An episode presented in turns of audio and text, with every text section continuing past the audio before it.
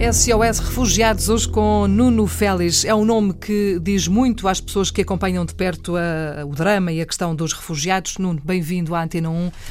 Estávamos em eh, qualquer coisa como outubro de 2015 e falou-se muito das famílias como as nossas. Uma caravana que partiu, não se sabia muito bem ainda para onde, Sim. à procura de uma família que queriam, uma ou mais famílias que Sim. queriam resgatar depois daquelas imagens terríveis que chegaram e que ainda continuam a chegar uh, a Portugal e ao mundo. Uhum. Uh, passaram quase dois anos, em outubro deste ano, faz dois anos. Uh, se calhar era a altura de fazer uma espécie de balanço, já Sim. que ouvimos dizer que a família que vocês trouxeram está bem, está a trabalhar, mas queremos saber muito mais, Nuno. Que uh, balanço é possível fazer deste ano e meio, vá, não são dois anos ainda, ano e meio, do Ali e da família, da mulher e das três filhas? Eu creio que o balanço, melhor do que ele, faluíam eles, não é? Porque eu, eu creio que, que, eles estão felizes, não é? Estão muito mais felizes do que quando, quando os encontrei na estação de caminhos de ferro na Áustria. Vamos, vamos andar para trás uh, um, um, ano e meio. Sim. Vocês partiram daqui com a vontade uh, grande de trazer uh, alguns refugiados sim, para os sim, ajudar a sair daquela, enfim, miséria, não é? Aliás, o nosso, o nosso lema é Famílias como as Nossas porque nós achamos que, vendo que na prática não havia outras instituições, ou, nomeadamente uhum. a União Europeia, uh, não estavam a fazer o seu, o seu papel. Não é?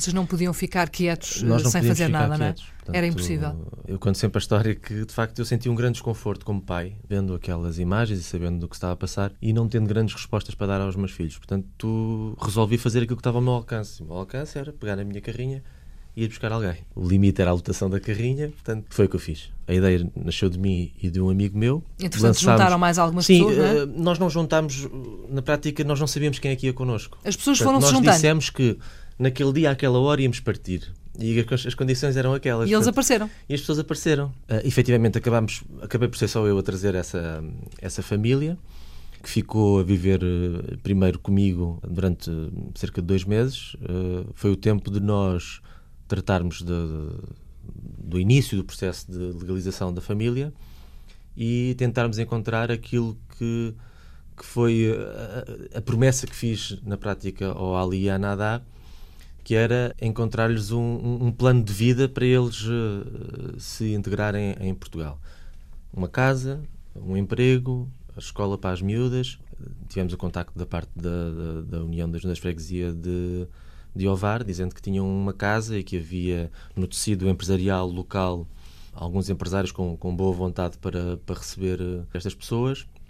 O Ali também ajudou bastante porque é uma pessoa muito, muito empreendedora, muito trabalhadora, uh, muito digna, nunca quis ficar a viver de, de favores ou de uhum. subsídios e de facto sempre quis trabalhar. Tinha uma arte que era ser alfaiate e em Ovar é uma, aquela zona é uma zona que tem muita indústria têxtil e neste momento trabalha trabalha numa fábrica de camisas portanto posso dizer que houve um bocadinho de sorte também em tudo isto no processo todo? Uh, o facto de se terem cruzado com eles ou deles não, vos terem conhecido não, vocês não, isso, o facto isso... de terem tido a, a casa sim, terem sim, tido sim, apoios em termos burocráticos também uh, terem sido ultrapassadas algumas barreiras alguns eu, obstáculos eu acho, complicados eu acho que mais do que em qualquer outra situação que me tenha deparado na minha vida, eh, eu acho que a sorte dá mesmo muito trabalho. Porque, porque hum, todo o processo de legalização hum. do Ali não foi fácil. Não foi fácil, claro. Inclusive, eles tiveram uma primeira decisão que dava proteção subsidiária durante três anos. Nós recorremos, uh, quisemos que o Estatuto de Asilo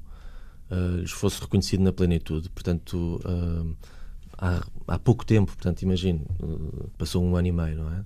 É que eles têm os cartões de residência e lhes foi reconhecido o seu estatuto, portanto, enquanto refugiados, uhum. refugiados de guerra. Não foi fácil a viagem, não é? Nós não contámos com muitas eh, ou nenhumas ajudas institucionais. Contámos com a boa vontade de muita gente, uhum. porque efetivamente nós sabíamos que estávamos a ir muito contra contra estas lógicas da, da União Europeia de se fechar de se fechar ao resto do mundo um, Estavam a seguir o vosso coração só, não era? Sim, bastante. E correu razoavelmente bem. Tivemos alguns percalços pela, pela viagem. Uh, obviamente que para mim fica sempre uma sensação de, de por um lado, dever cumprido, mas uh, naquela inocência e voluntarismo de, de, de, inicial, gostaria que tivessem sido muitos mais a trazerem famílias como, uhum. como aquela que eu trouxe. E é por isso que eu lhe faço esta pergunta agora. Um, esta família está cá, uhum. está uh, perfeitamente enquadrada, já Sim. falam português, não é? Falam português. As meninas já estão na escola, Sim. portanto estão perfeitamente à vontade, uhum. têm uma casa, ele trabalha. Não se sabe muito bem o que é que vai acontecer daqui para a frente, mas não. em princípio vão ficar é cá, um, não é? É, um, é, uma preocupação que também me acompanha, porque de facto a casa foi-lhes disponibilizada pelo período de dois anos. Que está a terminar, não é? Está a terminar. Este termina, ano em outubro termina. termina em outubro. Temos que encontrar uma solução, até porque o Ali trabalhando, recebendo um ordenado mínimo, um agregado familiar de cinco pessoas, é difícil. Não, não é fácil. Para mais porque se não trabalhasse, provavelmente receberia mais do Estado em subsídios do que estando a trabalhar. É uma opção que o, que o Ali tomou, que é muito digna, que lhe fica muito bem, uh, mas também demonstra um pouco como, como as coisas estão feitas, que de facto esta família que tem toda a vontade e tem dado provas que se quer integrar, se calhar passa por mais dificuldades do que, uh, do que outras. Não é? E o Nuno Félix, que, que, tinha aquela vontade louca de ajudar e de Uhum. trazer mais gente, Uhum. essa vontade mantém-se, as imagens continuam a chegar, Sim. os refugiados continuam a encher os campos de refugiados Uhum. na Grécia, não só. Uh, fa famílias como as nossas, uh, este projeto, como este é que projeto, está? Este projeto, obviamente, que hum, foi uma coisa muito de, Do momento. do momento e de criação espontânea, porque havia muita gente que queria participar e por isso institucionalizámos uh, esta, este movimento. Uh, fizemos algumas campanhas, uh, houve muitas toneladas de, de, de ajuda humanitária que, que, chegaram aos campos de refugiados, tanto na, na Grécia como na Macedónia.